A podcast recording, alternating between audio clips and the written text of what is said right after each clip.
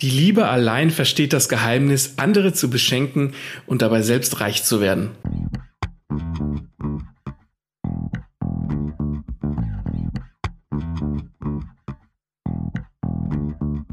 Herzlich willkommen zu Lesen und Lesen lassen, dem Bücher- und Schreibpodcast mit Martin und Maxe. Wir wünschen viel Spaß mit dieser Folge.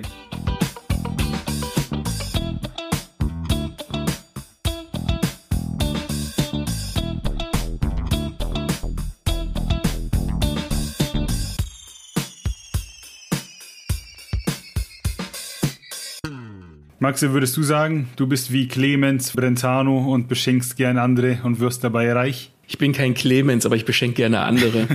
weil, okay, du weil ich finde, wenn ich, ich finde, ich persönlich mag zum Beispiel auch an Weihnachten lieber, na, wenn du irgendwie mit der Familie um den Tisch hockst und beschenken ist bei uns schon ein, ein Teil oder ein großer Teil von Weihnachten. Das gehört für mich dazu. Also klar, das Zusammenkommen, zusammen essen und so weiter, sich unterhalten, aber auch das Beschenken. Und ich für mich ist immer viel interessanter, was die anderen bekommen, als das, was ich bekomme. Mhm. Weil ich viel lieber sehe, wenn andere sich darüber freuen, was sie bekommen oder was sie vielleicht auch von mir bekommen, als ich. Weil bei mir liegt dann auch der Druck, dass ich mich jetzt freuen muss. Ja, das ist das Schlimmste, wenn man da sitzt und so, oh Gott, hoffentlich muss ich es jetzt nicht spielen.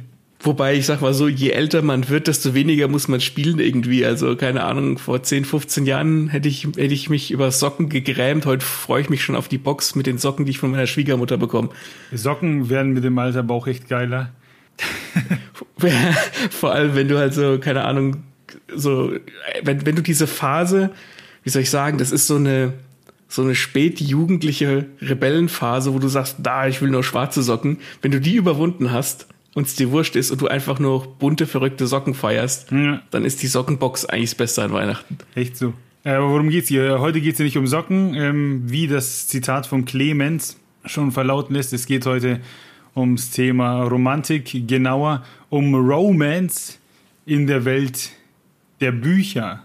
Da begeben wir uns durchaus in gefährliche Fahrwasser, weil wir haben, glaube ich, eine andere Meinung zu Romance, als sie vor allem von Instagram vertreten wird. Glaube ich nämlich auch äh, gefährliches Terrain. ähm, aber wenn man in so einer Insta-Bubble gefangen war, Bookstagram-Bubble, der wird ja zugeschissen mit allen Formen, Arten von Büchern und irgendwie sieht man ganz viel Romance. Also ich glaube, mir kommt so vor, als wäre das neben den Thrillern des mit am meisten verkaufte Genre.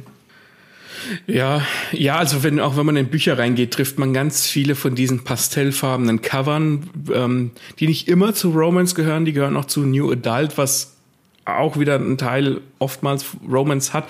Also selbst ja, also wie du sagst, neben Thriller und Krimi, was so des deutschen Lieblingsbuchkost ist, ist hat Romance so in den letzten Jahren so seinen Hoch. Gibt natürlich auch viele Abwandlungen von äh, Romance wie Romantasy und und halt so Genre-Mischung. Aber ich habe das Gefühl, dass das Romantik schon immer irgendwie einen Anteil in den meisten Geschichten hatte. Also ja, da gehen wir auch noch drauf ein. Richtig, also ähm, was ist R äh, Romance? Sind wir Romance-mäßig unterwegs?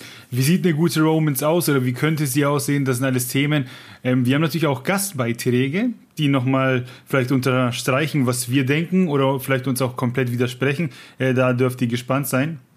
Genau, also wir haben, wir waren auf Stimmenfang sozusagen und haben zwei Autorinnen gebeten, uns doch zu drei Fragen ihre Meinung zu sagen. Und zwar Eliza Winters, die hat äh, Burning Hearts geschrieben. Äh, das ist Romantasy, die wird antworten quasi aus Sicht der Romance-Leserin. Und wir haben äh, die Stimme von Julie Fraser oder Fraser, weiß ich gar nicht, wie man es ausspricht, die ist Romans Autorin und die hat geschrieben äh, Music in My Heart und äh, was demnächst erscheint, The Sewing Box. Die äh, haben wir ja gefragt und ähm, die werdet ihr auch hören und ja, wir werden deren Meinung auch kommentieren.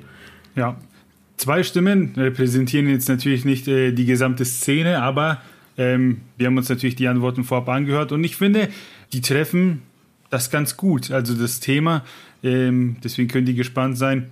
Ähm, es reicht auf jeden Fall, um einen guten Eindruck von dem zu bekommen, was da, sage ich mal so, in der Welt der Romans passiert. Wir fangen an, oder? Wir fangen an, romantisch zu werden. An. Vielleicht sollten wir auch noch dazu sagen, dass wir natürlich ähm, teilweise eine andere Meinung vertreten, als sie vorherrscht. Bei, vor allem auf Instagram und dieser Bubble, dieser Buchbubble, ähm, nur dass ihr, dass ihr gewarnt seid, dass wir jetzt hier keine, keine Feierparade machen. Ja, ich hätte schon gesagt, vielleicht brauchen wir es gar nicht sagen, weil das, würde, das werden die Leute schon merken. Vorsicht ist besser als Nachsicht. Ja. Also wir werden jetzt nie, äh, um Gottes Willen, nicht irgendwie bashen gehen oder so, aber wir werden ehrlich antworten. Genau. Max, ehrliche Antwort auf die Frage, was ist Romantik eigentlich? Wenn ich an Romantik denke, denke ich natürlich an die kulturgeschichtliche Epoche. Haha. Äh, nein, tue ich nicht. Der ist so schlecht. Das, ja. das steht so im Skript, deswegen habe ich, ich den jetzt gesagt. Wir wollen natürlich über Romance in Geschichten sprechen, wo es um Liebe und Romantik geht, aber auch wenn Teil anderer Geschichten. Und Romantik ist, wenn irgendwie eine, wie soll ich sagen, ein, eine Liebe zwischen zwei Personen herrscht. Für mich persönlich gibt es neben der klassischen Romantik, also jemand verliebt sich ineinander, aber auch irgendwie die Romantik zu zu, wie soll ich sagen, Nicht-Personen, wie zum Beispiel Hobbys, weil du kannst ja irgendwie ein Hobby haben, zum Beispiel Podcast aufnehmen und kannst da irgendwie eine Romantik entwickeln, dass du das total toll findest, wenn du dich mit deinem Mikrofon vor den Rechner setzt und jetzt mit deinem Podcast-Buddy redest und so. Also ich finde, Romantik wird immer so auf Menschen bezogen. Romantik kann ja aber auch viel, viel mehr sein äh, und darüber hinausgehen, weil man kann ja auch Sachen romantisieren. Verstehst du, was ich meine? Ja, wie zum Beispiel, was wir schon mal besprochen haben, die Romantisierung des Sub dass da, mhm. sage ich mal, eine Sache hergenommen wird und dargestellt wird, als wäre sie etwas Lebendiges, mit der man lebt, mit der man eben in einer Beziehung steht. Und so ist man derjenige, der den Sub größer werden lässt, obwohl der ja kleiner werden möchte.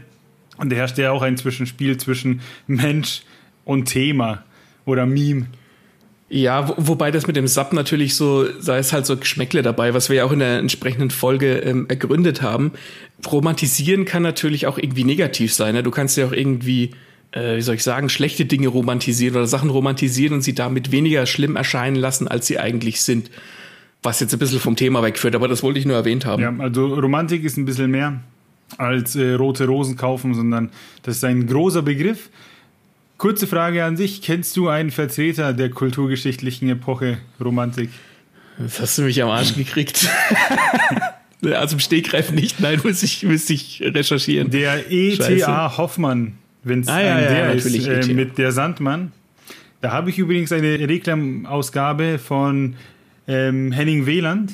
Das ist einer von den dreien, von den Söhnen Mannheims.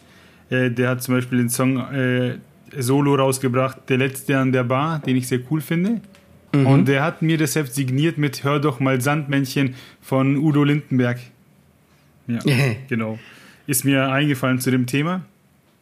Äh, was ich zu deinem noch ergänzen würde, ist, ja, ich, zuerst habe ich mich gewundert, wie soll denn Romantik ein Hobby sein? Aber ja, zum Beispiel, wenn du jemanden hernimmst, der gerne Tee trinkt und der sich dann immer hinsetzt und weiß, oh, mein Tee muss bei 96 Grad gekocht werden, etc. Und der sich dann in sowas hinein, richtig reinfühlt und sich hinsetzt und oh, ich, so spielerisch dann irgendwie den Tee aufgießt, etc. Mhm. Das kann ja dann auch romantisch sein. Und ich finde es eigentlich ganz geil, wenn sich Leute in ihre Hobbys, ganz egal was es ist, irgendwie halt so reinsteigern und halt einfach voll die Ahnung haben und da halt auch irgendwie das rausfeiern, so dass man sich da selbst anstecken lassen kann. Das finde ich cool, das mag ich. Ja, im Prinzip würde ich trotzdem sagen, dass das die große Romantik, die auch unter dem Begriff irgendwie fällt, ist dann immer noch dieses Intime, das zwischen mhm. mindestens zwei Personen immer irgendwo auf emotionaler Ebene passiert. Das heißt dann, ob es dann weiterführt zu Berührung etc. oder ob es dann vielleicht auch nur romantische Gedanken sind quasi Romantik ja. betrifft, häufig ja. Immer noch den Menschen. Ja, ja, im klassischen Sinne ja. schon, ja. ja. Würdest du sagen, dass du romantisch bist? Bist du der Taxiro Mask unter den Autoren? ja, ich schmeiß jeden Morgen meiner Frau eine Rose vor die Füße. ähm, nein, also ich, ich würde sagen, ich bin kein kein, also nicht im klassischen Sinne romantisch, nee. Nein, also würde ich stark verneinen. Ich mache gerne Sachen für Leute, die ich mag aber jetzt nicht aus einem romantischen Sinn heraus, sondern einfach, weil ich sie mag. Also ich, ich würde sagen, dass ich nicht romantisch bin, also nicht der Typ, der irgendwie ein Candlelight-Dinner ausmacht oder so oder für seine Frau kocht, Klammer auf, was ich sowieso meistens jeden Tag tue, aber halt einfach, weil ich es gern mache, Klammer zu. Aber bist du denn romantisch? Das ist jetzt so ein Thema. Ähm, ich weiß nicht, ob man, ob man selbst sagen darf, ja, ich bin romantisch, weil vielleicht empfindet der, für den oder die man romantische Dinge tut, das Gegenteil, weil vielleicht empfindet der oder die Beschenkte ja das Gegenteil und denkt sich, oh, der nervt mich, während man selbst denkt, dass man romantisch ist. Ich würde sagen, dass ich gerne romantische Dinge tue, eben wie du sagst, Leute beschenken äh, und Spaß mhm. an deren Freunde haben. Aber meine Motivation ist eben nicht in dem Moment romantisch zu sein, sondern halt Freude zu generieren. Mhm. Und der eine ja, oder andere würde jetzt eben sagen, ja, das ist was Romantisches. Wenn ich das irgendwo anders beobachten würde, würde ich auch sagen, ja, das ist was Romantisches. Ich würde aber trotzdem nicht sagen, ich tue jetzt was Romantisches. Weil dann ist es, finde ich, nicht mehr romantisch, weil dann ist die Motivation eben nicht mehr die Freude, sondern die Außenwirkung, äh, dass Leute denken, man sei romantisch, obwohl man es ja dann eigentlich eher für sich tut, weil man zeigen will, so schaut man, ich bin, ich bin romantisch. Ist das verständlich? Ist, ich, ich, ich, das ist verständlich. Ich, ich habe dazu gleich zwei Fragen. Würdest du sagen, wenn jemand sagt, ich tue jetzt was Romantisches, dass dann sein Ziel ist, die andere Person vielleicht irgendwie rumzukriegen, in Anführungszeichen? Das ist die erste Frage. Und die zweite Frage ist, glaubst du, dass durch Filme zum Beispiel oder Medien im Generellen diktiert wird, was romantisch ist und was wir als romantisch wahrnehmen ja. Sollten? Hoffentlich kann ich mir das jetzt beide merken, weil ich habe Angst, dass ich so ein bisschen in so einen Schwall gerate, wo ich so ein bisschen gegen die Gesellschaft feuer und Mainstream-Romantik etc. Aber das erste. Ich gerate war, doch in einen Schwall, deswegen haben wir das doch hier gemacht. Ja. und zwar das erste, wenn jemand sagt, ja, ich tue jetzt was Romantisches. Ich, Romantik hat ja, denke ich, immer ein Ziel.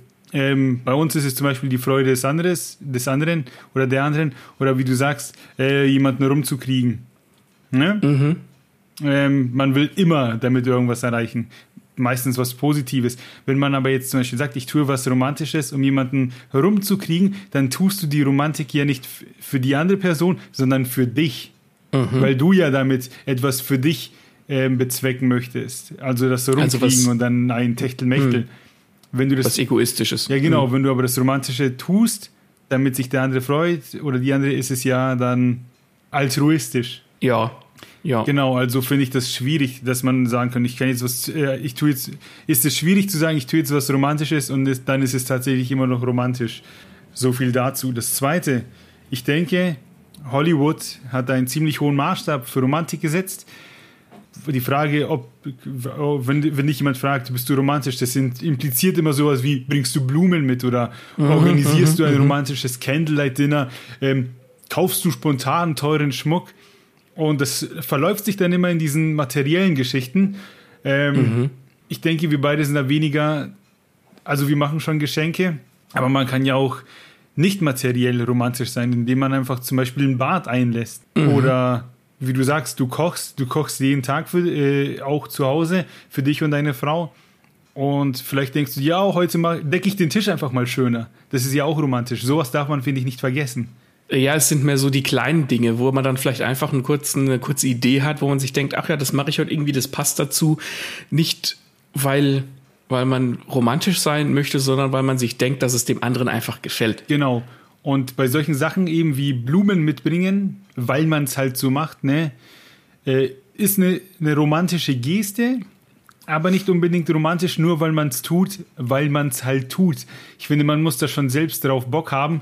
Und wer die Lieblingsblumen der Partnerin nicht kennt und dann halt irgendwelche Blumen mitbringt, hat halt nicht gescheit zugehört und macht halt halbgare Geschenke. Ähm, ja, und das ist dann, finde ich, keine Romantik, sondern irgendwie Aktionismus, einfach um sich selbst sagen zu können, so, ja, ich habe jetzt was Romantisches getan ähm, und hat dann im Prinzip eigentlich nichts Romantisches getan. Das sind so ja. Sachen, das, weiß nicht, wenn man sagt, ich bin romantisch und ich liebe meine Freundin etc., dann gehört es mit den Blumen dazu, so, dies, so wie, dass man weiß, zu welchem Harry Potter Haus sie gehört. Ja, ich glaube, da hat der Kapitalismus halt auch seine Finger schon seit vielen, vielen Jahren im, im Spiel, so, so gemein und gesellschaftskritisch und so trocken das jetzt auch klingt. Aber hat uns denn nicht der Kapitalismus gelehrt, dass Rosen eigentlich die, ein Zeichen von Liebe sind und dass man Pralinen mitbringt oder irgendwie, ja. keine Ahnung, einen Wein oder irgendwie sowas, dass du was kaufen musst. Dass das, ich meine, man sieht's ja am, äh, am Valentinstag äh, jedes Jahr. Ich meine, das ist so hart kommerzialisiert. Ich kann meine Frau oder meine Freundin oder meinen Partner oder wen auch immer oder auch einen, einfach einen Freund auch die 364 anderen Tage im Jahr lieben oder gern haben. Da brauche ich keinen bestimmten Tag dazu. Das lasse ich mir nicht vom, äh, vom Kalender diktieren.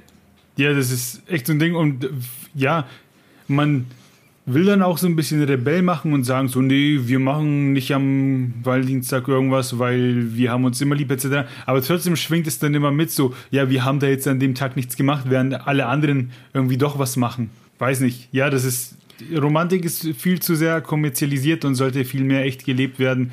Und wenn man das irgendwie kann, dann ist das sehr schön. Und wenn man meint, irgendwie das erzwingen zu müssen, weiß ich nicht, ob man dann eben viel von der Romantik hat. Weil ich glaube, ja so spontane, richtige Romantik, wie wir sie für richtig halten, die währt länger als diese schnellen Geschenke, weil die sind nur im Moment schön. Die sind ja, würde ich sagen, ja, im Moment schön, aber die sind ja auch, ähm, das macht ja auch jeder andere. Das macht dich ja nicht als, als Mensch aus oder das macht ja deine Beziehung nicht aus, wenn du deiner Frau oder Freundin oder Freund Rosen mitbringst, anstatt die Lieblingsblume, um mal bei deinem Beispiel zu bleiben. Das sagt ja viel, viel mehr aus, wenn du weißt, dass deine, dass deine Freundin oder dein Freund, äh, keine Ahnung, Narzissen gerne mag. Und dann bringst du halt Narzissen mit. Einfach so. Dann sagt es ja viel, viel mehr über die Beziehung aus, weil du zugehört hast, weil du ihn, deinen Partner oder deine Partnerin kennst, als wenn du jetzt halt so die Standardrose am Valentinstag mitbringst. Ja, ich, will, ich weiß sehr, wie es hier so zum Lifestyle-Podcast wird. also Beziehungsratgeber. Ähm, aber ja, das sind ja solche Gefühle, die kann man auch in Bücher transportieren, wenn man weiß, wie sich Menschen verhalten, wie Emotionen funktionieren. Ähm, daraus kann dann eine gute Romance entstehen, weil wir ja. ja, wie man vielleicht merkt, aus diesen Klischees ausbrechen wollen. Und das ist ja für Geschichten auch ganz wichtig. Und was uns halt jetzt auch aufgefallen ist, das ist ja auch der Aufhänger der Folge, dass Romance überall in diesen Bubbles doch vorkommt. Und wir fragen uns, ja. warum hat Romance derzeit so einen übertriebenen Hype? Ähm, ich glaube, die, die Antwort ist da relativ äh, simpel. Ähm, also ich meine, wenn wir Bücher lesen, ganz egal, ob das jetzt ein Krimi, ein Thriller, Horror, Romance, was Lustiges ist oder Comics, ganz egal. Man will ja irgendwie immer, das ist ja immer so ein bisschen Realitätsflucht sag ich mal. Du willst ja in eine andere Welt eintauchen. Ganz egal, ob das jetzt ein Krimi ist, der keine Ahnung in Nürnberg spielt, wo du ja dann doch irgendwie in, in deine Heimat, wenn du da wohnst, eintauchst. Aber es ist ja trotzdem anders als das echte Leben. Und ich glaube, Romance hat da einfach einen größeren Anteil an Eskapismus. Ganz einfach, weil die Geschichten leicht verdaubar sind. Sie sind, sie haben immer einen positiven Vibe. Sie haben in aller Regel ein Happy End. Das heißt, du fühlst dich gut, wenn du solche Geschichten liest. Und das kann man ja niemandem vorwerfen, dass man bei der ganzen, bei dem ganzen Scheißdreck, der seit Jahren draußen passiert, dass man, dass man da einfach sich, dass man in so ein Buch eintauchen möchte. Ja, aber was eben auffällt, ist, dass das häufig alles einfach sehr gleich aussieht. Und wenn man sich diese Klappentexte ja. durchliest, dann meint man irgendwie, das irgendwie schon mal gelesen zu haben. Also äh, da hat einer irgendwie mal die Formel für Romance-Bücher erfunden mhm. und alle machen es nach. Und das endet dann eben in diesen pastellfarbenen Buchcovern, sodass die Fans äh, des Genres sofort irgendwie sehen, ah, das ist was für mich. Einfach weil es nochmal das gleiche ja. ist wie alle anderen. Und es hört ja bei den pastellfarbenen Cover nicht auf, sondern da gibt es diese richtig geilen Photoshops von diesen Sixpack-Typen, wo immer so das Hemd halb offen ist und dann ist da noch so ein Motorrad Photoshop daneben oder weiß nicht, ne, irgendwie an der Holzhütte und ja, einfach überall immer diese Muskeln. Ja. Und das wirkt, das, ja, das wirkt für mich halt immer so seltsam, so ein bisschen wie, ähm, als würde dieses Buch sagen wollen, ich bin kein Sexbuch, aber eigentlich bin ich ein Sexbuch und so komm, ne, lass dich verführen. Ähm, aber ich bin doch viel, und dann, ne, als, ja, als, als, als würde das Buch uns nicht täuschen, sondern aber als würde es so ein Spiel mit uns spielen, als würde es sagen, so, ich bin ein Buch, du kannst mich lesen, ich bin wertvoller Inhalt, aber eigentlich will es doch nur eine schnelle Nummer sein. Ich, ich weiß, worauf du hinaus willst. Gut. Ich glaube, ich glaube, das mit den Covern ist natürlich bei anderen auch äh, nicht anders. Ne? Wenn du einen Krimi kaufst, dann ist das auch meistens düster. Wenn das irgendwie ein Krimi ist, der, keine Ahnung, an der Nordsee spielt, dann ist da meistens so ein abgebrochener Zaun und eine Hütte und Strand oder vielleicht ein Leuchtturm das ist einfach die Psyche, die so funktioniert, dass man bei den Covern einfach weiß, aha, hier greife ich jetzt zu einem Romance-Buch, wenn ich, wenn ein Sixpack-Dude drauf ist und hier, oder hier greife ich zu einem Nordsee-Krimi, wenn ein, ein Leuchtturm im Düsteren, im Dunkeln drauf ist. Ich glaube, das kann man dem nicht vorwerfen, aber du hast natürlich recht, dass das immer ähm, mit dem, was du gesagt hast. Ich würde den Leuten aber jetzt nicht unbedingt vorwerfen, dass es mh, äh, dass, dass, dass, dass sie diese Bücher kaufen oder lesen, weil wir alle mögen ja auch mal Pommes. Und das ist halt die leichte Kost und das ist okay. Und wenn du halt weißt, okay, da ist, da ist ein Sixpack-Dude drauf, ich, ich möchte, ich möchte diese Romance lesen, ich möchte mich davon verführen lassen, dann sollen, more power to the people, dann sollen die, dann sollen die das haben. Da bin ich überhaupt nicht, überhaupt nicht neidisch oder böse drum oder irgendwas. Die sollen ihren Spaß damit haben. Ja, klar sollen die ihren Spaß damit haben. Man kann ja jeder lesen, was er möchte. Nur genau. ist es halt eben so, dass wir das quasi als Außenstehende sehen und dann halt eben so wahrnehmen. Ähm, und dann belächelt man das. Das, das will ich quasi ja. nicht unterschlagen.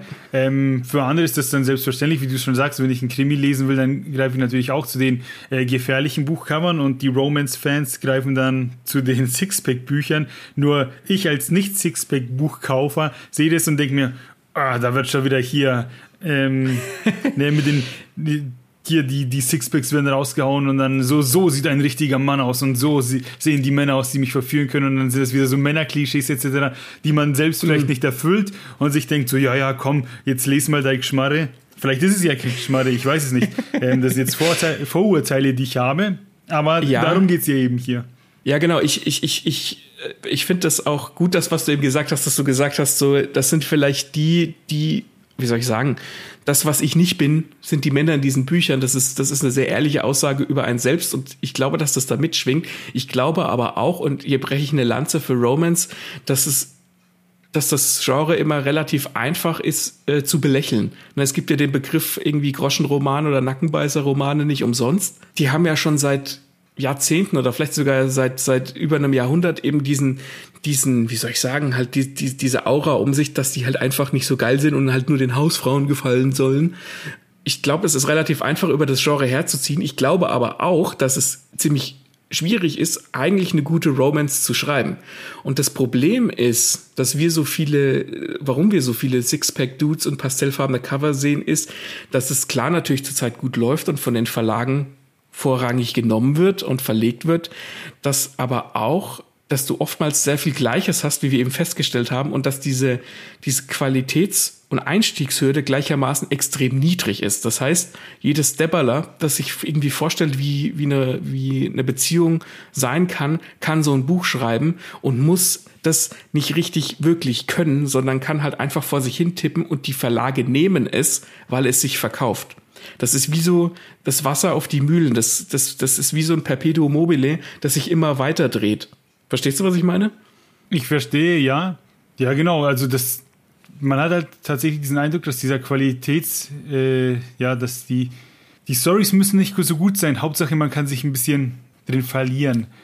Ja. Aber, wie du sagst, das würde ich auch unterschreiben, dass man safe, wenn man sich da Gedanken macht, äh, wirklich gute Geschichten raushauen kann, äh, wo eben dann auch die Romantik richtig geil rüberkommt, sodass sich jeder drin verliert.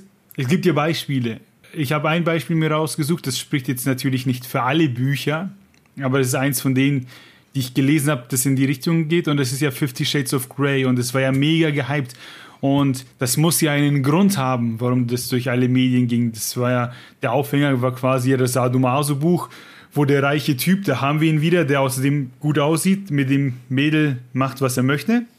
Ja. Und da bin ich mir sicher, dass das Buch nicht nur so oft gelesen wurde, weil das eben der Aufhänger war, sondern weil es vielleicht auch wirklich anders geschrieben war als die der Konkurrenz. Und deswegen wurde das so eine Marke. Das weiß ich, also ich weiß es nicht. Ich habe Fifty Shades of Grey nicht gelesen. Ich habe mir mal sagen lassen oder ich habe von, von, von mehreren Seiten gehört, dass das gar nicht so geil ist, wie es gemacht wird, weil das halt so ein bisschen so der, so ein bisschen prüde auch ist. Ja, ich habe da schon mal äh, ein bisschen entgegengefeuert in einer unserer Folgen, wenn es nicht die dritte war. Ähm, da wird tatsächlich auch durch Marketing etc. mehr versprochen, als man dann kriegt. Hm, hm. Aber ich sag's mal so, entweder ist es gutes Marketing gewesen oder es ist tatsächlich einfach anders geschrieben worden ähm, als die Sachen der Konkurrenz. Und da muss dann irgendwas dran sein. Und vielleicht hat sich die Autorin eben mehr oder andere gemacht, äh, Gedanken gemacht, als eben andere, die tausend Romance-Bücher im Jahr rausbringen, wo man dann richtig merkt, okay, hier handelt es sich um jemanden, wie du gesagt hast, der einfach, der weiß, wie eine Tastatur funktioniert mhm, und deswegen mhm. einfach reinkloppt.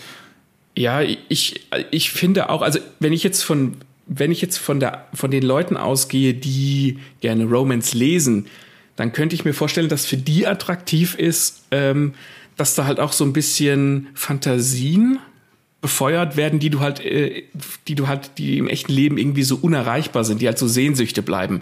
Ne, die Sekretärin, die sich irgendwie in den mächtigen Chef ver ver verliebt oder die Fußballmama, die sich in den Profispieler verliebt, da werden ja oftmals auch Pairings gemacht oder bedient, die im echten Leben so nicht, nicht möglich sind. Nicht unmöglich, aber halt für den uns Normalo nicht möglich. Und ich glaube, ähm, dass, da, dass da manchmal sehr viel reinspielt, ähm, wo wir dann sagen, okay, äh, die Sekretärin, die sich in den Chef verliebt, weil er so mächtig ist und so viel Geld hat und so gut aussieht. Auf die Männer in Romance-Büchern kommen wir noch zu, zu sprechen. Für mich persönlich macht eine Romance attraktiv, wenn sie äh, glaubwürdig ist. Und ich habe da ein Beispiel mitgebracht. Ich lese jetzt nicht so wahnsinnig viel Romance, aber ich habe einen Manga gelesen, der nennt sich More Than a Doll, das gibt's auch als Anime, der nennt sich My Dress Up Darling, hat zwei unterschiedliche Titel. Und in, diesem, in dieser Geschichte geht es darum, um einen Typen, der stellt so traditionelle japanische Puppen her. Und der wird von seiner Schwester als Kind verlacht, weil das ja so ein Mädchending ist, ne? Puppen mit Puppen spielen, so Puppen herstellen, Puppen spielen, das ist keine Kunst, das ist für Mädchen. Und dann ist der halt sehr ähm, sehr introvertiert aufgewachsen und so und der trifft dann in der Schule auf eine auf eine Klassenkameradin, die macht gern Cosplay. Und die, die, die zieht sich gern Kostüme an und sowas, aber sie kann selbst nicht nähen, aber er kann das. Und dann finden die beiden irgendwie so zusammen, er nähert sich ihr an, sie ist so ein bisschen so, die haut auch mal Real Talk raus und ist also das Gegenteil von ihm und da nähern die sich an und du, und du merkst, dass diese Figuren beide mehr für sich haben, als also zusammen als ihre einzelnen Parts, ihre einzelnen Einzelteile.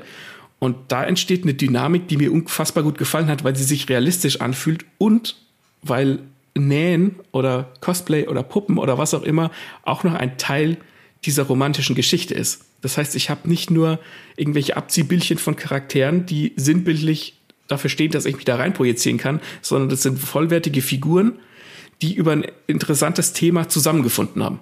Das ist ja jetzt auch das Ding, ich finde, das ist ein schönes Beispiel, denn, wenn wir ehrlich sind, haben wir das Romance-Ding in den Büchern bisher immer nur auf das Sex-Ding reduziert.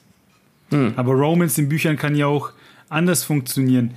Nur sehen wir, andere sehen vielleicht andere Bücher, aber uns wird überall das Romance-Ding jetzt angezeigt und das sind dann eben diese äh, Sixpack-Dinger. Und deswegen sind wir vielleicht deswegen so genervt und nehmen das nicht ernst, weil wir uns denken, ah, das ist wieder was zum Schmachten äh, und zum Dahinträumen. Mhm. Aber mhm. wie wir jetzt an dem Beispiel gehört haben, gibt es ja eben auch andere Sachen, wo Romance dann anders verpackt wird, wo Figuren zusammenkommen, die zueinander gehören, ne, wie man das halt so kennt, ja.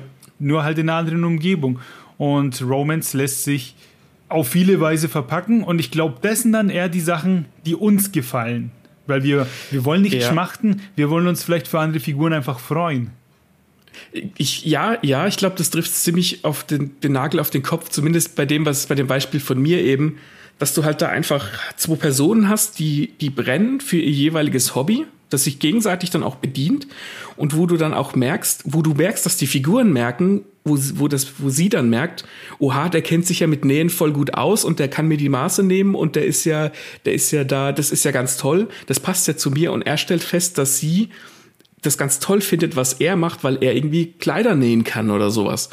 Und da merkst du dann, einfach, dass sie über diese Hobbys, die ja auch dann natürlich romantisiert werden, zusammenfinden und du freust dich für die beiden, weil sich das einfach realistisch anfühlt. Da ist nicht der, der Big Boss, der irgendwie einen SM-Raum in, in seinem Hinterzimmer hat, wo die Sekretärin dann mal zünftig ausgepeitscht gepeitscht wird. Nee, die begegnen sich auf einer Ebene, haben einen gemeinsamen Common Ground, über den sie zusammenfinden, wo er lernt, sich aufzumachen und wo sie, wo sie ihm dann hilft, quasi nicht so introvertiert zu sein und das Hobby zuzulassen und dass Puppen eben nicht nur für, für, für Mädchen sind, sozusagen. Ich habe auch ein Beispiel da, über das Buch, das haben wir hin und wieder auch schon mal erwähnt und den Autoren haben wir schon sehr oft erwähnt, und zwar Stephen King. Und jetzt denkt man sich, okay, Romance und Stephen King, wie passt das zusammen? Deswegen ist ja, ähm, ich weiß nicht, ob ich mich jemals für das Genre Romance begeistern könnte. Behaupte ich ganz naiv, aber natürlich auch, weil ich jetzt sozusagen keine, weil ich bisher nicht die Zielgruppe habe von den Büchern, über die wir bisher gesprochen haben. Mhm. Aber ich finde es sehr schön, wenn man romantische Geschichten irgendwie in die Story mit einbaut, wo man sie vielleicht gar nicht vermutet, weil einem auch nicht so aufgedrückt wird, so hier muss es jetzt romantisch zugehen, weil das ist eine Romance, sondern wenn die Romance einfach entsteht. Und als Beispiel, da hast du auch schon mal einen Post äh, unter deinem Instagram-Account gemacht, da können die Leute mal hinscrollen. Da geht es um den Anschlag und da meinst du nämlich, dass du die Romance da unpassend findest. Ich erkläre aber kurz, warum ich die Romance in genau dem Buch richtig geil finde. Mhm. Und zwar geht es darum, ähm, wir haben die Hauptfigur Jake Epping. Ich mach's, ich versuche es kurz zu machen.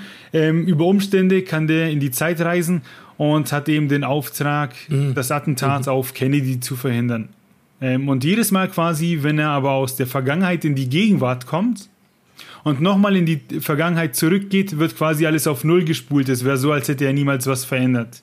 So, jetzt geht er in die Vergangenheit und natürlich ist er nicht genau in dem Jahr, wo das Attentat passiert, sondern er muss erstmal in der Vergangenheit ein bisschen Zeit verbringen, ähm, bis es dann endlich soweit ist.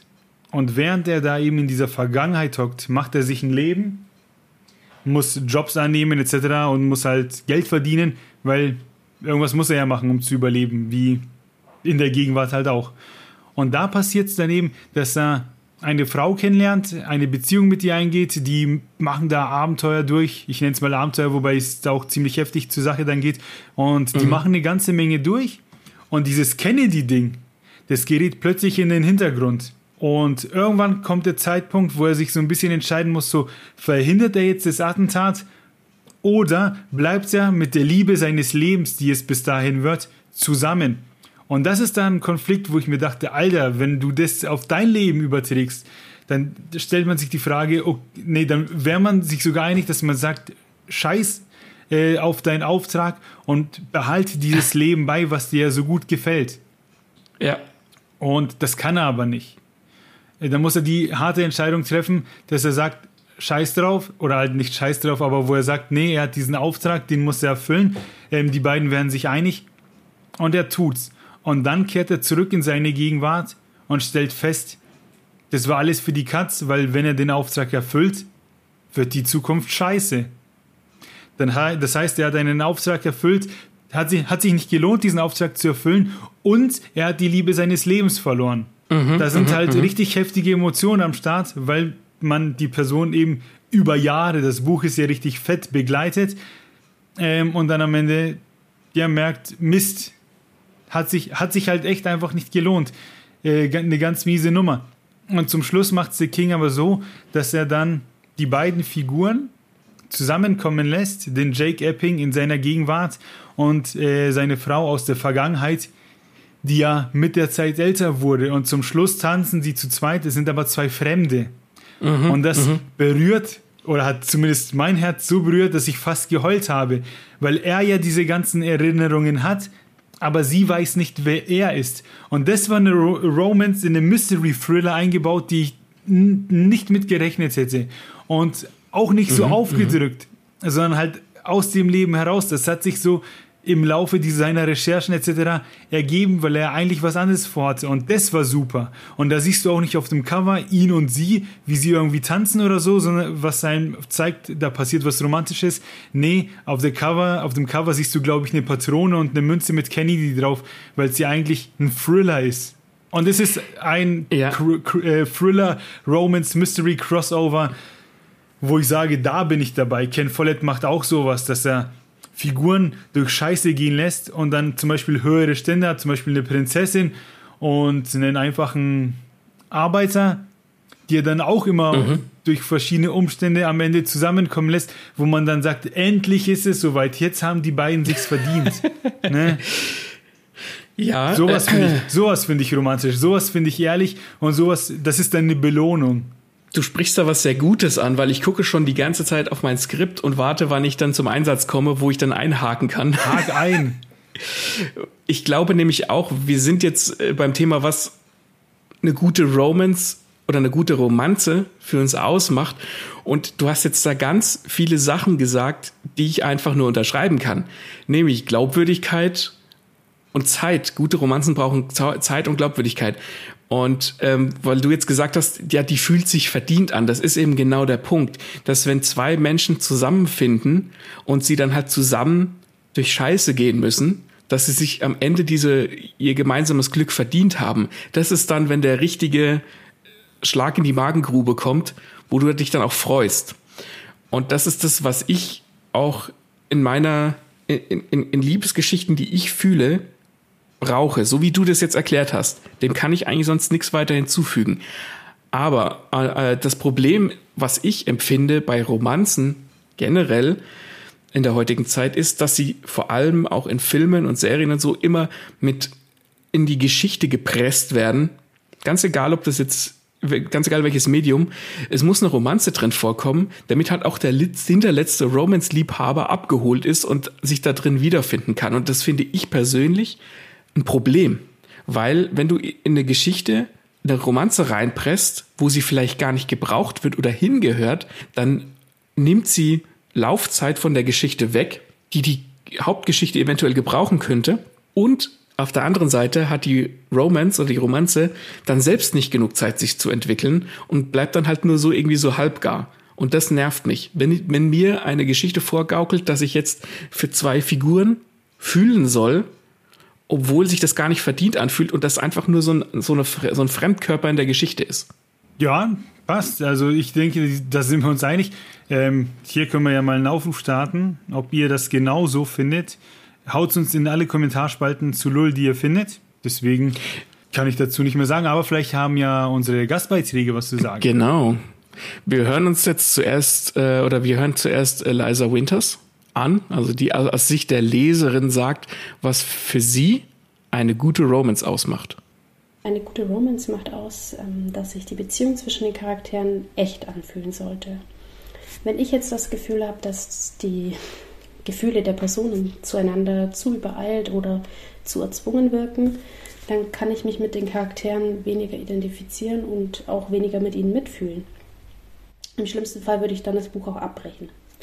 Außerdem sollte sich die Beziehung in einer Romance natürlich anfühlen. Also die Personen sollten offen über ihre Gefühle sprechen, aber auch äh, miteinander und auch eben wie im echten Leben darüber, was sie in gewissen Situationen am Verhalten des Partners oder der Partnerin stört.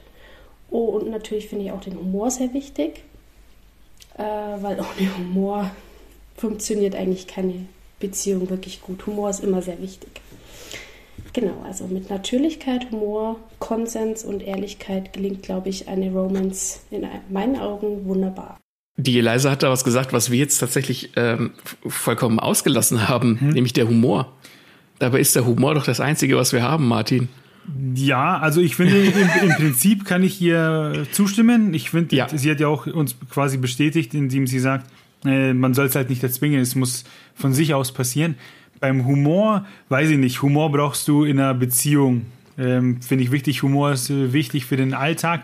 Ob ich jetzt die Figuren in der Story zusammen nonstop lachen sehe, ja, das kann wichtig sein, weil wenn du sie zusammen ähm, lachen lässt und dann hat eine von den beiden plötzlich eine Krankheit oder so und stirbt, dann sieht man, oh, wie schön das Leben war und auf der anderen Seite ist es plötzlich scheiße. Klar, als Element, um uns emotional abzuholen, kann das funktionieren. Ähm, ich muss jetzt aber nicht die Leute nonstop miteinander lachen sehen, ähm, damit eine Romance für mich funktioniert. Also Humor als Stilmittel, um mich zu triggern, ja, Aber jetzt irgendwie so, so ein Buch, wo beide nonstop zusammen lachen, weiß ich nicht. Ähm, ich, ich glaube, so, so war, war, war es von ihr gar nicht gemeint. Und ich glaube, ähm, ich finde, dass wenn, Fig also das heißt ja nicht, dass Figuren nonstop zusammen lachen müssen, aber wenn Figuren zusammen lachen, dann merkst du ja, dass die was verbindet. Also, dass sie nicht nur zusammen, dass sie Gefühle füreinander haben und dass sie vielleicht zusammen weinen können, sondern sie können auch zusammen lachen. Und ich glaube, so, wenn du merkst, dass eine Figur eine Chemie zueinander haben und miteinander lachen, dann ist das so, dann kann dein Herz da auch mitlachen. Das klingt jetzt irgendwie wegen komisch, aber ich glaube, dass Humor da tatsächlich ein ganz wichtiger Punkt ist, um einfach mit den Leser und Leserinnen zu connecten mal hören, ob die Autorin dieselbe Meinung die hat. Die Julie das auch so sieht, ja. Also, das finde ich recht einfach zu beantworten für mich. Das ist Gefühl, Emotionen. Egal, ob es dabei jetzt um die erste Liebe geht oder eine College-Romanze oder auch um den zweiten Frühling. Ich will, wenn ich eine Romance schreibe, mit den Figuren ja schmachten. Ich will das Kribbeln im Bauch bis in die Fingerspitzen die Leser mitfühlen lassen, ähm, mit den Protagonisten leiden lassen, dass man sie schütteln will äh, und dass man am Ende aufseufzt, wenn sie zusammenfinden. Und da muss es auch überhaupt kein kitschiges Ende sein, äh, auch ein bittersüßes Finish, bei dem die ProtagonistInnen sich weiterentwickelt haben, kann ein toller Abschluss für eine Romance sein.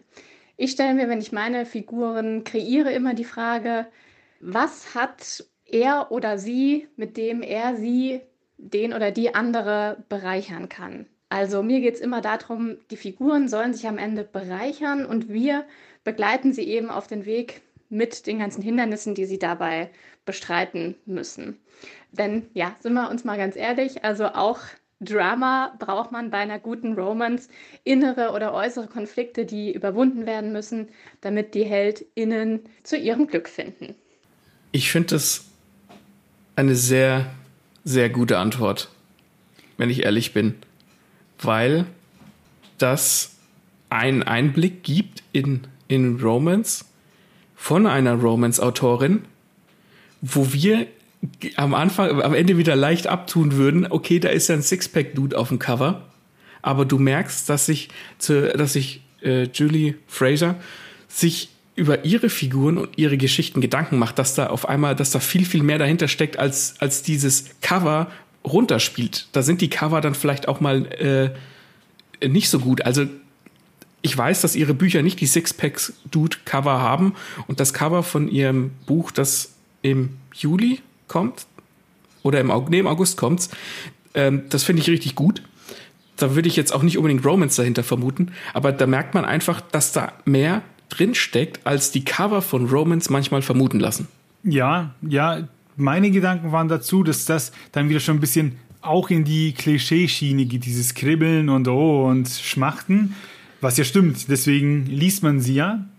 Aber ja, das zeigt nur auf, dass sich manche eben mehr Gedanken darüber machen, wie sie es verkaufen und andere machen sich vielleicht weniger Gedanken, wie sie es verkaufen. Und sie macht sich scheinbar mehr Gedanken und das, das finde ich ja dann gut, weil dann die Qualität ja dann auch wieder besser ist von solchen Romance-Büchern. Und wenn man ja so, wenn man sich darum kümmert, eben, dass die Geschichte gut wird, dann wird vielleicht auch die Szene dann anders wahrgenommen. Von Typen wie uns. ja, ja. Romance ist eben nicht einfach nur zum Bashen da und eben Groschenromane, so wie es früher war. Ja. ja. Weil so wie das bis jetzt immer so klang, kann man vermuten, dass das immer noch so alles Bücher für, für Frauen waren. Mhm. Ne? Mhm. Stellt sich natürlich die Frage, gibt es Romance auch gezielt für uns, für uns Männer? Wie würde die aussehen? Ne? ähm, ja, was ist da auf dem Cover drauf? Wahrscheinlich dann eher weniger der Sixpack-Dude, außer man bedient zum Beispiel Gay Romance, da wäre es dann wieder doch eher der Fall, was man ja auch hin und wieder sieht. Ähm, aber für, ja. ich sag mal, für Heteros, wie würde da eben das explizit für Männer aussehen? So eine Geschichte. Ich habe keine Ahnung, aber ich habe Recherche betrieben.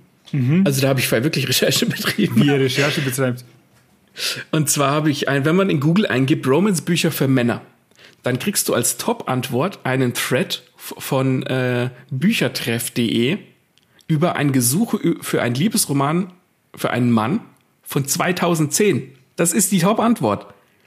Es gibt anscheinend keine Romance-Bücher für Männer. Und ich finde das irgendwie schockierend. Ne, dass es da nicht irgendwie so Nischengenre gibt. Gibt's nicht. Und dann stellt man sich natürlich die Frage, sind Romance-Bücher dann irgendwie unisex, also für alle gedacht? Und ich würde sagen, nein, weil es sind meistens Protagonistinnen die Hauptfiguren, was für mich jetzt kein Problem ist, weil ich mich auch in eine weibliche Hauptfigur reinfühlen kann. Aber es werden eben oftmals weibliche Träume oder weiblich konnotierte Träume und Gelüste bedient, die von uns Männern weggehen. Und das ist selbst bei so äh, Gay Romance ähm, dasselbe. Das, da spielen natürlich zwei Männer die Hauptrolle, klar, weil es Homosexuelle sind, aber es soll trotzdem irgendwie ein weibliches Publikum ansprechen oder vielleicht homosexuelle Männer. Da fehlt uns jetzt die Stimme. Da habe ich, da habe hab ich niemanden gefunden, der uns da hätte was liefern können. Aber es wirkt trotzdem auf für die weibliche Zielgruppe zugeschnitten. Und ich habe äh, ich habe selbst schon auch zum Beispiel Boys Love Mangas gelesen und wir haben uns da auch zwei Manga-Beispiele besorgt. Ähm, unter anderem Hitiro, warte mal, Hitorijime, My Hero und mein geliebter Gaming-Freund ist mein fieser Boss. Gruß geht raus an Philipp Kolleg, der uns da unterstützt hat. Und das ist auch, da, da steht natürlich irgendwie das Thema im Vordergrund. Bei dem einen ist es Gaming zum Beispiel, aber das ist jetzt nichts irgendwie, was Männer ansprechen soll. Das soll halt dann irgendwie Gamer ansprechen. Und ich habe selbst auch schon Boys Love Mangas gelesen, gelesen wie ich eben gesagt habe. Ähm, äh, und die waren auch mehr ans weibliche Publikum gerichtet. Und einer, den habe ich neulich auch auf, auf Instagram in der Story rausgehauen, der heißt Dickfight Island, da ist der Name Programm da ist es natürlich, das kannst du natürlich nicht so richtig ernst nehmen. Das ist natürlich ein bisschen ne, übertrieben und überspitzt dargestellt. Das kannst du jetzt nicht als, als Romance, als klassische Romance als Beispiel hernehmen. Also ich habe das Gefühl, dass es nichts gibt, was explizit auf Männer abzielt. Ja, kann ich nur bestätigen. Ja, ich muss aber auch ehrlich sagen, ich war jetzt noch nicht so auf der Suche, aber einfach, weil wir noch in diesen Klischees, denke ich, leben. Und wenn, wenn hm. aber eine, jemand da draußen sagt, nee, das stimmt doch schon gar nicht, äh, 2010, wo kommt ihr denn her? Es gibt doch viel mehr neue Sachen, dann gerne zusenden und sagen, hey, hier könnt ihr euch informieren. Ähm, aber wir sind für uns zumindest auf diesem Stand hängen geblieben. Stellt sich natürlich auch die Frage, wie denn eine Romance für Männer aussehen würde. Behandelt das dieselben Themen? Da haben wir uns natürlich auch wieder Töne zugeholt von den Expertinnen die wir euch natürlich nicht vorenthalten möchten. Ich glaube, Männer wollen weniger übertrieben kitschige Gefühlsduselei und auch schon gar keine übersexualisierten Love Interests, sondern halt echte Männer. Und jetzt damit meine ich halt solche, die wie sie selber sind. Also mit denen sie sich identifizieren können, die Schwächen und Probleme haben und eben keine Millionäre in teuren Anzügen sind oder einen übertriebenen 12-Pack haben und scharf geschnittene Wangenknochen, sondern halt Männer, die zuhören, die die Schulter zum Ausweinen bieten, die vielleicht auf nerdige Sachen stehen und auch mal in die Scheiße langen und eben vielleicht ein kleines Bierbäuchlein haben, aber alles in allem liebenswert sind. Also wer das hört, vielleicht ist das ja ein Anreiz für dich, genau so eine Geschichte zu schreiben. Ich finde die Antwort super sympathisch und ich kann da zustimmen. Ähm, das ist auch, glaube ich, das, was uns so ein bisschen Angst macht, weil wir dann immer diese, sonst diese Alphas auf den Covers sehen. Mhm. Und das verkauft ja. uns so, mir verkauft es, das bist nicht du, sondern das ist dieser Typ, der nur mit den Fingerschnippen braucht. Und wenn ich irgendwo in die Disco gehe und mit den Fingerschnippe, dann hört mich erstens keiner. Und ich, ich werde da nicht für voll genommen, sage ich mal. Das ist nicht mein Ding, das ist nicht meine Szene. Und deswegen werde ich auch niemals diesen Sixpack-Dude so rausfeiern wie die Frau in der Story. Das, das hast du sehr gut gesagt. Und auf das Männerbild in Romance gehen wir nachher auch noch ein. Ähm, ich würde sagen, wir hören uns den zweiten Schnipsel an. Ja. Die Frage finde ich tatsächlich sehr einfach zu beantworten, weil ich jetzt unter meiner Leserschaft auch Männer habe, deren Erwartungen ich ja mit meinen Büchern ganz offensichtlich erfülle.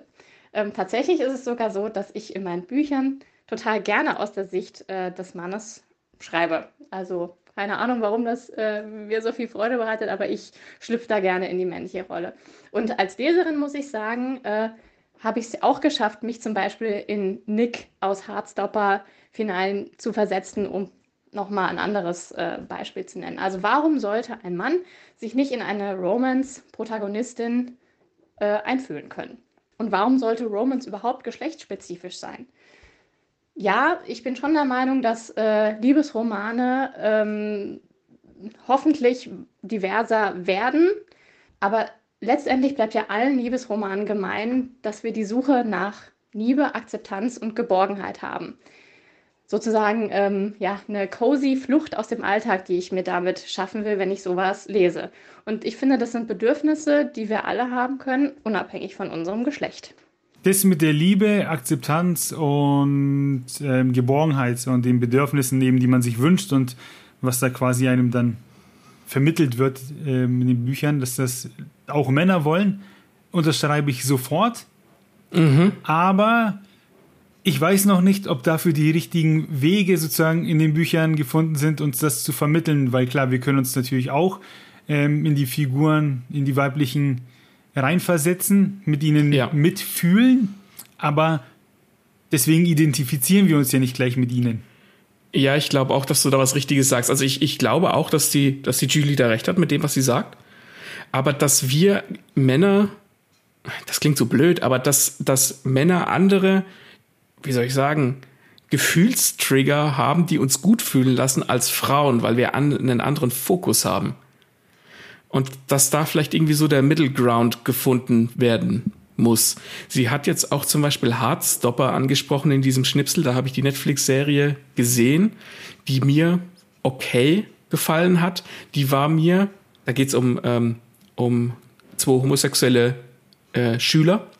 Und die war mir zum Beispiel zu, da konnte ich mich zum Beispiel wiederum jetzt nicht so reinfühlen, weil die manchmal Sachen gemacht haben, die sich für mich mehr angefühlt haben wie, sie müssen das jetzt machen, weil sie in einer, äh, in einer romantischen Geschichte sind, nicht weil es sich für mich realistisch angefühlt hat. Und da hast du ja dann schon quasi dein Beispiel, dass sie das, dass sie sich in diesen Nick in Hardstopper reinfühlen konnte. Und ich fand die Figuren auch gut. Ich fand die gut, aber ich fand sie nicht so für mich persönlich nahbar genug, als dass ich da so extremst mit ihnen mitgefühlt hätte. Punkt. Ja, wüsste ich gar nicht, was ich ergänzen soll ja, hier sind dann eben, sage ich mal, noch die Herausforderungen der Autoren. Mhm. Vielleicht ist ein bisschen irgendwie, ja, wie du gesagt hast, diesen Mittelweg zu finden. Ja, äh, jetzt stellt sich natürlich die Frage, wenn es explizit keine Romance für Männer gibt und aber vielleicht in, in entsprechenden Geschichten oder Büchern ja auch Männer angesprochen werden, habe ich ja auch vorhin bewiesen mit More Than a Doll, was mir gut gefallen hat, oder der Anschlag bei dir, wird dann Romance vielleicht einfach nur für Frauen ausschließlich vermarktet? Ja. Fragezeichen. Ja, ich würde sp spontan, würde ich jetzt ja sagen. Und ich meine, das hat eben noch diese gesellschaftlichen und erzieherischen Gründe. Männer lieben Action, Frauen lieben Romantik. Ähm, das ist diese alte Denke, die sich ja immer noch hält. Ähm, Jungs zum Beispiel kaufen ja keine Barbie. Das wäre ja in Gänsefüßchen falsch. Was es ja, ja, im Prinzip nicht ist. Jeder kann ne, hingehen und sich eine Barbie kaufen. Es sieht halt nur komisch aus, weil man es nicht, an, weil man es eben anders kennt. Und man kann ja einem Mann nicht verbieten, sich Romance-Bücher zu kaufen. Aber wie wir eben schon ermittelt haben, werden die ja dann meistens aus den, sag ich mal, falschen Protagonisten erlebt und was dann einen Heteroman weniger befriedigt. Äh, und da würde sich auch die Frage stellen, wie sehen denn diese Cover aus? Wie würde man es vermarkten? Und sieht man da dann eben die halbnackte Frau auf dem Cover? Wäre das 2022 überhaupt noch okay? Das sind dann wieder ganz andere Themen, über die man sprechen muss. Ich kann mir, ich habe jetzt nicht den Wunsch, Romance für Männer zu lesen, aber einfach, weil ich, es nicht sehe, weil ich es mir nicht vorstellen kann, weil ich keine Kampagne gesehen habe. Ich sehe keine Insta-Posts. Ähm, vielleicht wird es mich ja auch reizen. Aber ich glaube, da, ja. da muss die Gesellschaft auch noch an sich arbeiten, dass es dann eben okay ist, dass man nicht schief angeschaut wird, wenn man sich dann eben dieses offensichtliche Romance-Buch kauft, obwohl man ein Mann ist. Ja, du sprichst da erst eben was ganz Interessantes angesprochen, so von wegen, wie sähe denn äh, Marketing für Romance-Bücher für Männer aus? Wenn man das jetzt eins zu eins umdreht, müsste dann die halbnackte Frau auf dem Cover vorne drauf sein. Und das gibt's ja, aber dann ist es halt gleich Porno. Ja ich glaube einfach, dass da auch gerne mit zweierlei Maßstab gemessen wird. Ähm, und da kommen wir jetzt gleich auch zum nächsten Thema, nämlich dem Männerbild in Romance. Ähm, und ich finde auch äh, häufig unrealistisch, weil es gibt dann auch zum, wenn ich wieder Fifty Shades of Grey als Beispiel hernehme, wo man eben diesen reichen, gut aussehenden Typen hat, der dann mhm. einfach das Auto verkauft von der Freundin, ähm, weil er findet, dass sie nicht mit diesem Auto rumfahren sollte, obwohl sie sehr daran hängt. Das heißt, sie nimmt ihr einen Gegenstand, an dem sie emotional hängt, weg und wird ihn los.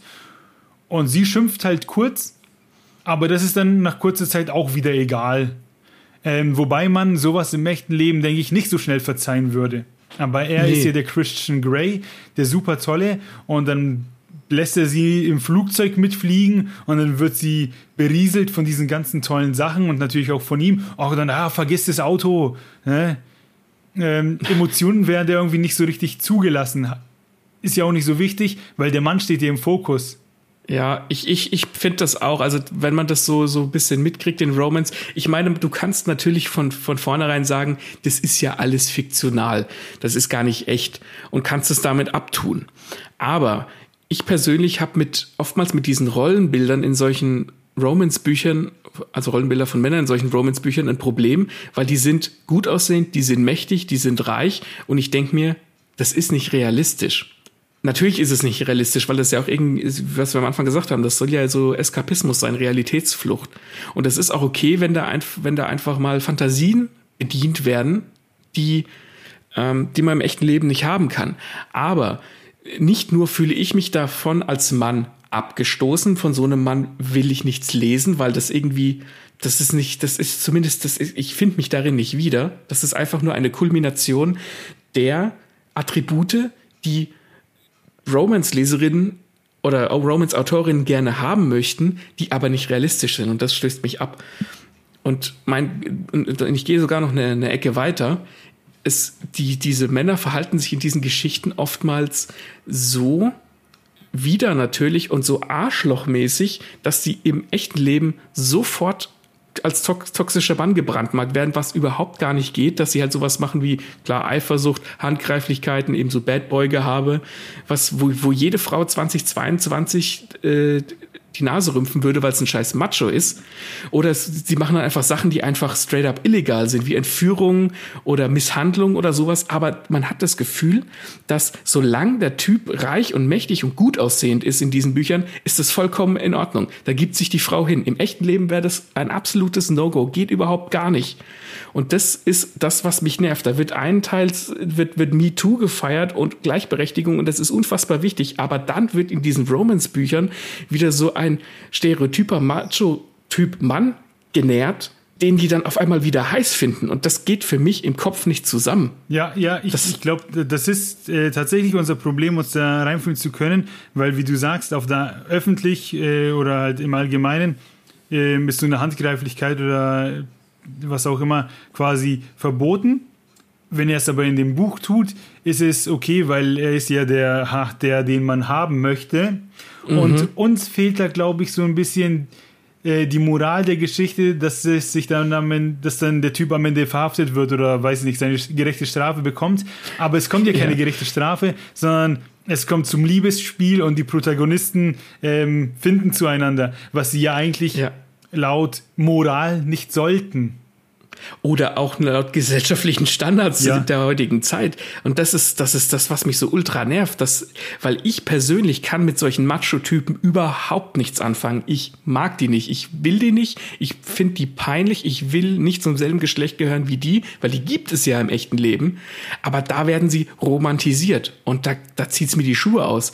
Und mein Punkt ist, wenn du das jetzt umdrehen würdest, und würde und ein Mann würde eine Romance eine Romance-Geschichte schreiben, wo wo das dann auf die Frau adaptiert wird. Was glaubst du, was du einen Shitstorm auslösen würdest? Wie kann man sowas machen und mit Frauen in Büchern und ja. Ich, da, da, da kriege ich eine Krawatte, wie du hörst. Ja, ja, den Weg will ich gar nicht gehen, weil das kann man natürlich immer sagen, ja, dreh es mal um, äh, etc. Aber das ist halt auch wieder so ein Ding, dass so, ich sag mal, so Normies wie wir, äh, mit Bauch etc., wir haben dann immer das Gefühl, dass wir nicht richtige Männer sind, sondern so, ja, so, wenn du sie rumkriegen willst, dann musst du dich so verhalten und Frauen lieben Arschlöcher, ne? Äh, nett ist mhm. der kleine Bruder von Scheiße und so. Und auf der einen Seite kriegt man beigebracht, ja, das ist falsch und im Buch wird es rausgefeiert und du musst so aussehen wie der Cover. Das sind alles so, ja, Vorurteile, die dann umgedreht werden und etc. Und das ist äh, ein bisschen verwirrend, dann ist es plötzlich wieder geil und verkauft sich gut. Das ist so, ja, das, das Hauptproblem, sage ich mal. Mal schauen, ja, aber. Ähm, ob unsere Stimmen das auch so sehen. Dürfen Männer in Romans alles, solange sie gut aussehen? Nein. Also gutes Aussehen darf niemals ein Freifahrtschein dafür sein, eine andere Figur zu erniedrigen oder ihr zu schaden. Das würde ich jetzt als echte Person im Leben ja auch nicht wollen. Ich weiß, Realität und Fiktion, das sind zwei Paar Stiefel und wenn im Buch darüber gesprochen wird, dass das Verhalten des Mannes absolut nicht in Ordnung war und dann im besten Fall auch eine Charakterentwicklung entsteht, dann kann ich nochmal alle Hühneraugen zudrücken. Aber einen Kerl anzuhimmeln, der mich zum Beispiel gerade entführt hat, nur weil er gut aussieht, ähm, sorry, aber das ist einfach dämlich in meinen Augen, weil gutes Aussehen ist einerseits subjektiv äh, und es zählt vielmehr der Charakter. Und ich meine, wie gut kann der Charakter bitte sein, wenn der Typ mich gerade entführt hat? Ja, ja. Ja, Martin, ja. Ja, ähm, würde ich auch sofort unterstreichen. Ich würde aber, ich würde tatsächlich so weit gehen, dass innerhalb dieser Bücher, diese, diese Verfehlungen, wie wir sie jetzt nennen, die sind erlaubt, solange sie mir nicht verkauft, äh, auch nach dem Buch verkauft werden, dass es richtig ist. Ähm, mm, so eine mm Verführung. Man könnte jetzt zum Beispiel ein Buch schreiben aus der Sicht einer Frau, die verführt wird und dann hat sie, keine Ahnung, Stockholm-Syndrom und verliebt sich in den Entführer. Dann gehört das ja zur Geschichte. Aber im Prinzip ja. wissen wir dann immer noch, dass der Typ sich falsch verhält. Und wenn eben dieses, dass es noch irgendwie rumkommt, dass er sich falsch verhält, dann ist es ja wieder richtig. Aber wenn ja. das stehen bleibt, so quasi, ja, äh, geil, Entführung, oh, er macht mich so an, das ist ja falsch. Dass es dann ja. hinten raus trotzdem noch als richtig verkauft wird. Da fehlt, ja, da fehlt einfach der Kontext. Genau, das hat sie jetzt ja auch gesagt. Ähm, Charakterentwicklung und sowas. Und genau eben diese Charakterentwicklung, die kann ja dann zum Beispiel eben zeigen, ha, vorher war es falsch verhalten, so ist ja eigentlich richtig. Und damit hätte man ja dann mit dem Problem sozusagen wieder aufgeräumt. Richtig. Ja. Jetzt hören wir mal, was die äh, Julie dazu sagt als Autorin. Da ich jetzt nur eine Minute Zeit habe, werde ich keine Debatte anstoßen, wie und warum wir was in unserer Gesellschaft oder jemanden in unserer Gesellschaft als gut aussehend definieren. Gut auszusehen ist ein Privileg, wie äh, viele andere Dinge auch. Und ich finde, dass kein Privileg ein Freifahrtschein dafür sein sollte, sich wie ein Arschloch zu benehmen. So viel aber zu meiner Wunschvorstellung. Ähm, die Realität ist natürlich eine andere, wie wir alle wissen. Und ich nehme mich selber da jetzt auch nicht äh, aus, wenn ich sage, ähm, wir alle sollten mehr darüber nachdenken, welche Normalitäten wir in Interaktion mit anderen, sei es jetzt in Gesprächen, sei es in Büchern äh, oder in Filmen vermitteln möchten. Also das ist so eine ich, Aussage, die würde ich einfach gern äh, an den Anfang jeder Folge schneiden, weil das, das gilt generell, ja, für ja. ob jetzt Romance in der Story oder nicht oder ähm, für gut aussehende Menschen im richtigen Leben etc. Ja, geht ein bisschen von dem, was die Eliza gesagt hat, weg. Weil, mhm. wie ich ja eben schon meinte, wenn es in die Geschichte passt, dürfen ja auch Scheißsachen passieren. Sie müssen dann halt eben nur aufgeklärt werden. Ja. Aber ja, äh, verhaltet euch richtig. Und was quasi für draußen gilt, äh, was für außerhalb des Buchs gilt, gilt auch für im Buch. Ja, also ich finde auch diesen Zeigefinger ganz gut. Ich finde es auch in Ordnung, wenn jetzt, wenn tatsächlich ein Mann sich wie ein Arschloch verhält, dann, dann muss das halt in der, in der Geschichte irgendwie reflektiert werden. Es muss ja nicht unbedingt gut, also es muss ja nicht unbedingt umgewandelt werden. Es sollte halt einfach nicht gut geheißen werden und einem quasi sagen, das ist in Ordnung, wenn du das in der echten Welt auch so machst. Mhm. Ja. Was ich jetzt noch hinzufügen möchte, was für mich ganz wichtig ist, nicht, dass die Leute jetzt denken, wir sind hier die Lehrer und zeigen mit dem Finger und genau so muss Romance sein und so müssen Männer sein und so müssen Frauen sein. Das ist alles absolut subjektiv, was hier passiert und auf unseren Wahrnehmung, Wahrnehmungen beruht. Wenn jemand eine ganz andere Meinung dazu hat und denkt, wir reden Quatsch, dann immer her damit. Das hier ist eine Diskussion. Wir sind da offen für und es geht hier immer darum, dass man auch Sachen begründen kann oder wie man eben argumentiert. Und das soll jetzt auch nicht nur Gefeuer sein gegen äh, das Genre oder gegen romantische Texte. Und ich hoffe, es kommt rüber, dass wir die Sachen eben so wahrnehmen, aber auch unsere Begründungen die sind hoffentlich klar. Ja. Ne? Und jetzt weiter im Text. Jetzt haben wir ja einiges gehört, aber trotzdem ähm, ist ein bisschen noch was unklar. Und zwar zum Beispiel, Warum ist es scheinbar nicht selbstverständlich, dass Romance auch Männern gefallen kann? Das ist, denke ich, so ein Punkt, der ist mir und dem Max noch nicht klar. Unabhängigkeit, äh, unabhängig von der Sexualität Ähm, wieso haben wir immer noch das Gefühl, dass das bei Männern, das Genre, nicht so gut klappt? Ich glaube, vielleicht kann es auch sein, einfach, dass, wie du, du hast es vorhin schon an, angesprochen, kurz, dass das, dass da auch einfach die Gesellschaft und die Erziehung eine Rolle spielt. Ne? Äh, Männer tragen oder Jungs tragen blau, Mädchen tragen rot. Dass das einfach nicht so akzeptiert ist. Vielleicht sind wir da aber auch irgendwie in der, in der kleinen Bubble gefangen, die uns äh, sagt, dass, dass das so ist und in Wirklichkeit lesen ganz viele Männer Romance und wir wissen es nur nicht. Ich meine, ich habe ja auch schon Boys Love Mangas gelesen und habe auch schon Romance gelesen und geschaut. Es ist ja nicht so, dass das überhaupt nicht an mich rangeht. Ich glaube aber, dass, wie du vorhin gesagt hast, dass so Action ist für Männer, dass da irgendwie noch dieser Gedanke weit verbreitet ist, dass man das auch irgendwie, keine Ahnung, halt abtut. Ich, ich habe das damals schon nicht verstanden, als Titanic im Kino war oder irgendwie groß war dass, dass da immer darüber hergezogen wurde, von, also, ne, dass der Titanic so ein Film für Frauen ist. Und ich habe das immer nicht verstanden, weil ich dachte, weil ich schon immer fand, dass Titanic ein sehr guter Film ist, weil er ja auch voll das Drama passiert, mhm. was ja nur deswegen fruchtet, weil Leo sich in Kate Winslet verliebt und umgedreht. Und ich fand das schon immer, dass die, dass die Romans, ja, einen großen Teil einnimmt und im Mittelpunkt steht, aber dass alles drumherum ja auch geil ist und wichtig ist und gut ist. Also ich persönlich bin da relativ offen und ich würde gern mal ein Romans-Buch für Männer lesen. Ja, ich glaube, ich glaube, nee, ich glaube nicht, sondern ich, ich, ich spreche einfach mal einen Appell aus an alle, nicht nur an die Männer, sondern an alle, sich einfach mal an das Genre heranzutrauen, einfach mal danach mhm. suchen. Und wenn, wenn man tatsächlich was findet, oder vielleicht gibt es ja sogar sehr viel, wir sind einfach nur blind dafür, ähm, weil wir uns auf anderen Wegen begeben. Aber vielleicht gibt es ja was. Und wenn man das sieht und sich denkt, oh, das würde mich interessieren, ähm, ich lese das aber nicht, weil ein echter Mann liest sowas ja nicht. Solche Gedanken, so eine Denke abschalten und eben lesen, was man mag, weil das ist scheiße. Wenn man eben so denkt, dann verpasst man vielleicht Geschichten, die einem gefallen könnten. Und das ist ja, mit so Filmen ja. wie keine Ahnung, du siehst eine Kinowerbung und da ist ein, ein Trailer über einen neuen deutschen Film mit Elias Mbarek und dann geht es halt um Liebe und dann hat man automatisch im Kopf, ah, da könnte man ja mal mit der Freundin reingehen, um ihr einen Gefallen zu tun. Aber oftmals mhm. sind da auch Jokes, die den Männern gefallen. Ne? Da lachen beide in dem Film.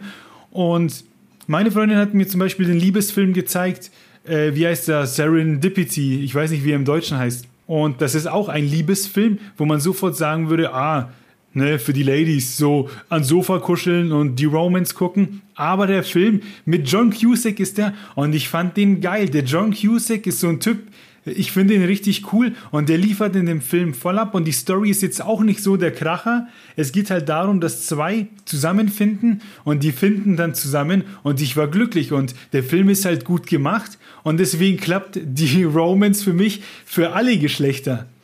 Man, man muss halt ja. halt gucken, wie man es verpackt und man muss dem Ganzen eine Chance geben. Und deswegen bin ich auch äh, meiner Freundin so dankbar, dass sie mir das gezeigt hat. Wir haben uns auch andere Romance-Filme angeguckt und die waren dann, ja, da war dann der ein oder andere Schenkelklopfer. Die habe ich dann ehrlich halt für sie geguckt, mitgeguckt. Aber dann gibt es dann eben auch Filme äh, wie Serendipity, wo ich sage, ja danke, der war geil. Ja? Man muss sich einfach mal in andere Fahrwasser trauen. Und ich ja. glaube, wenn wir das als Fazit der Folge hernehmen für uns Männer und ihr Männer da draußen und ihr Frauen sagt euren Männern und auch ihr Frauen, begebt euch einfach mal in andere Fahrwasser. Es ist nicht alles nur Romance oder Action und es ist nicht alles gleich. Ähm, probiert einfach mal was Neues aus. Ihr versperrt euch nur sonst vor geilen Geschichten und geilen Erlebnissen. Ja, aber auch an die Verlage, traut euch mal was Neues auszuprobieren. So zeigt uns, ne? Zeigt es uns, dass es das gibt. Weil ich habe ja auch nicht jeden Tag die Zeit, mich irgendwie da durchzurecherchieren ähm, und zu suchen und zu wuseln. Diese Algorithmen programmiert die so, dass die auch mal was anderes ausspucken. ich will nicht immer nur denselben Scheiß sehen. ja, ist halt echt so. Ich, ja. Ich will auch jetzt ne, kein Bierbauch oder so auf dem Cover sehen und mir denken, ja, eine Romance für mich, weil das ist keine Romance für mich, weil ich nicht nach der Optik gehe. Ja. Ich glaube, damit haben wir jetzt alles gesagt. Damit oder? haben wir alles gesagt. Was wir nicht gesagt haben, ist, wann die nächste Folge rauskommt. Die nächste Folge kommt am 17. August. Mhm. Was wir auch noch sagen müssen ist, wenn, ihr, wenn euch die Folge gefallen hat, wenn wir euch gefallen ähm, oder wenn wir euch nicht gefallen, hinterlasst uns Feedback gerne auch nur in Form von Sternen bei Spotify oder Daumen hoch bei YouTube oder Sterne bei Apple Music. Überall, das ist, das ist unsere Romantik. Wenn ihr da was drückt, fühlen wir uns bestätigt. das ist uns sehr wichtig. Das geht ins Herz. Ähm, also immer her damit. Das macht natürlich Bock auf die nächsten Folgen und wir danken euch schon mal vorab. Und natürlich haut ja. uns eure Meinung zu diesem Thema, weil es ist, finde ich, wirklich ein sehr großes Bücherthema, weil dieser Markt einfach so riesig ist. In jede Kommentarspalte schickt uns Mails, geht auf unsere WordPress-Seite, da könnt ihr uns Nachrichten schicken, die kommen bei uns an. Ich schwöre, wir freuen uns über jeden einzelnen. Wir lieben euch doch. Ähm, ja, Maxe, bring mich zum Schweigen. ich bringe dich zum Schweigen, indem ich mich nochmal bei Eliza Winters und Julie ja. äh, Fraser für ihre Antworten bedanke. Ähm, die sind und die waren da wirklich gleich dabei und ähm, wir werden auch ihre Bücher in die Shownotes nehmen und ähm, wir hoffen, dass ihr einen guten Tag habt. Man merkt, die haben da Ahnung von der Materie, also schaut da ruhig vorbei. Hinterlasst auch da Feedback. Gönnt euch die Bücher. Support, finde ich, ist überaus wichtig. Ähm, ja. Deswegen hören wir uns auch beim nächsten Mal. Ciao. Ciao. Ich weiß nicht, ob du das auch hast, aber wenn ich Magen-Darm-Grippe kriege, dann habe ich so ein Gefühl im Körper, dass ich weiß, es ist wieder soweit. ist das ein Event, das du öfter feierst, Magen-Darm? Ich habe einmal im Jahr Magen-Darm, immer zur Winterzeit, das ist so. Und ich versuche dir zu beschreiben, wann ich weiß, dass es da ist. Du musst dir meinen Magen so vorstellen wie so eine ganz dunkle Höhle, ganz schwarz. Alles ist schwarz und du hast so einen kleinen Bach, der so in so einem ganz schwachen Licht, siehst du den noch, das Wasser. Alles ist ruhig. Ja. Und dann, wenn die Magen-Darm-Grippe kommt, kommt sie in Form eines einzelnen Wassertropfens, der in diesen ruhigen Bach fällt. Du siehst zu kurz die Schwingungen und alles wird kalt. Überall Eis, diese Höhle gefriert. Das ist das Gefühl, wenn ich Magen-Darm-Grippe äh, kriege. Plötzlich wird mir ultra kalt und einfach nur schlecht. Wieso dieses Intro? Pass auf, ich habe hier mal studiert und es war im vierten Semester oder so. Und da waren wir auf dem Weg zu einem Interview für ein Fach. Ich glaube, das war eben Videoproduktion. Ich bin mir nicht ganz sicher. Da haben wir auf jeden Fall mit den Jungs von Babu Blue, die machen so äh, ein blaues Biermischgetränk, einen Termin in Freising ausgemacht. Und da sind wir zu dritt mit dem Auto runtergefahren und haben die dann den, haben die eben in den Räumen interviewt. Und die anderen beiden, die haben so ein bisschen die Technik gemacht und ich habe die Fragen gestellt. Und dann habe ich mit einem der Jungs gesprochen und während er spricht, fällt dieser Tropfen. ja. Und er redet und mir wird sowas von schlecht. Und ich denke mir, boah, lass jetzt bloß nichts anmerken. Ne, zieh es durch und ab nach Hause. Und ich unterhalte mich da eben mit denen ganz gut. Wir haben auch gute Aufnahmen gemacht etc. Und mir war einfach nur übel. Und später dann beim Zusammenpacken, als wir draußen waren, habe ich zu meinen Kommilitonen eben gesagt, ey Jungs, lasst schnell heimfahren, weil mir geht's nicht gut. Und dann hat der eine auch gemeint so, ja, du bist doch ziemlich blass. Und dann fahren wir so auf der Autobahn und ey, dann war kurz vor Mitternacht, Minutes to Midnight, wie Linkin Park Fans sagen würden, ist ein Schild, äh, Burger King keine Ahnung, zwei Kilometer und ich, ey, schnell raus da. Und dann fahren wir da raus und dich wie ein Assi auf dieser Autobahn auf dem Burger King renn aufs Klo und kotzt da ne, mir sowas von einen ab äh, auf dem Autobahn äh, Burger King. Mir war einfach nur übel und gehe dann raus und dann waren die halt so gehockt mit so, haben sich in der Zwischenzeit Burger geholt und haben gefragt, was los ist. Und ich sage, hey, Hölle, ne, ich, ich Achterbahn im Magen und jo, ne, was hast du gegessen? Bla bla, vielleicht was Falsches. Nee, nichts Falsches gegessen. Auf jeden Fall die Heimfahrt heim, die Heimfahrt heim. Auf der Heimfahrt habe ich nur noch gepennt, zu Hause ins Bett gelegt, drei Tage danach dann nicht mehr die Vorlesung besucht und halt nur Knäckebrot gefressen, weil ich wusste, es ist wieder soweit. ah ja, wenn, wenn ich Magen-Darm-Grippe habe, dann gibt mir mein Körper ein Signal. da fällt mir jetzt auch nichts mehr zu ein. Ja. Ich denke jetzt immer an den Tropfen. Ich habe auch das Geräusch von dem Tropfen im Ohr, der auf das Wasser trifft. Ja, blum, ne, dieses blub. Und dann geht's los.